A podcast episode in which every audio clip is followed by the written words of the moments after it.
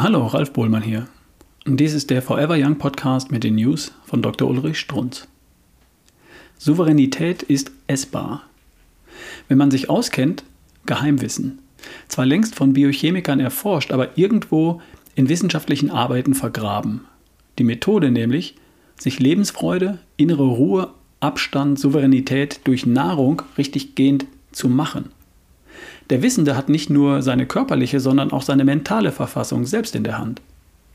Diese Gedanken waren vor 23 Jahren der Anlass, sich mit Proteinkonzentraten zu beschäftigen. Gab es damals in jedem Bodybuilding-Studio zum Muskelaufbau. Kann man sich bis heute streiten, ob die wirklich nötig sind. Kaum ein Mensch hat damals über mentales Doping nachgedacht und über die zwei mental wirksamen Aminosäuren, nämlich Tryptophan und Phenylalanin.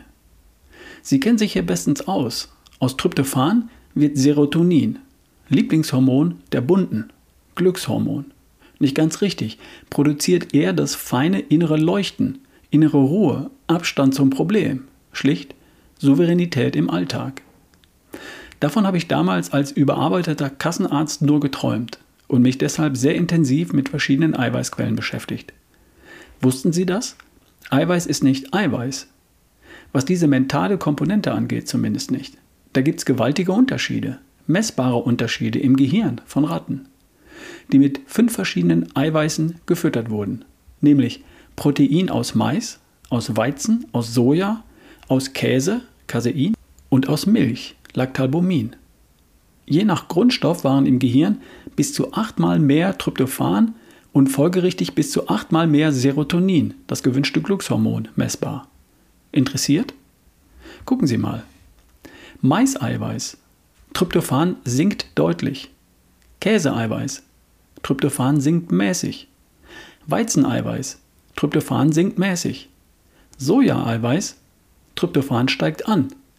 Milcheiweiß. Tryptophan nimmt stark zu. Eine Kultur wie die der USA, die auf Mais geradezu aufbaut, deren Müsli deren Müsli-Riegel, deren Grundnahrungsmittel in manchen Landstrichen praktisch über 50% Mais enthält, ist, sagen wir, benachteiligt. Serotonin sinkt durch Milch, durch Maiseiweiß. Muss im Verhalten dieser Menschen erkennbar sein. Ganz anders Kulturen, die auf der Sojabohne aufbauen. Lernen wir hier. Optimal erstaunlicherweise das Eiweiß aus der Milch. Wohlverstanden nicht aus dem Käse.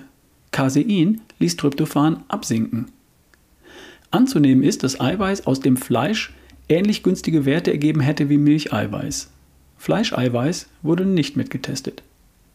Sie verstehen spontan, weshalb es sich lohnt, bei Proteinkonzentraten, wie Sie sie in der Apotheke in jedem Fitnessstudio bekommen, weshalb es sich lohnt, die Inhaltsstoffe zu studieren.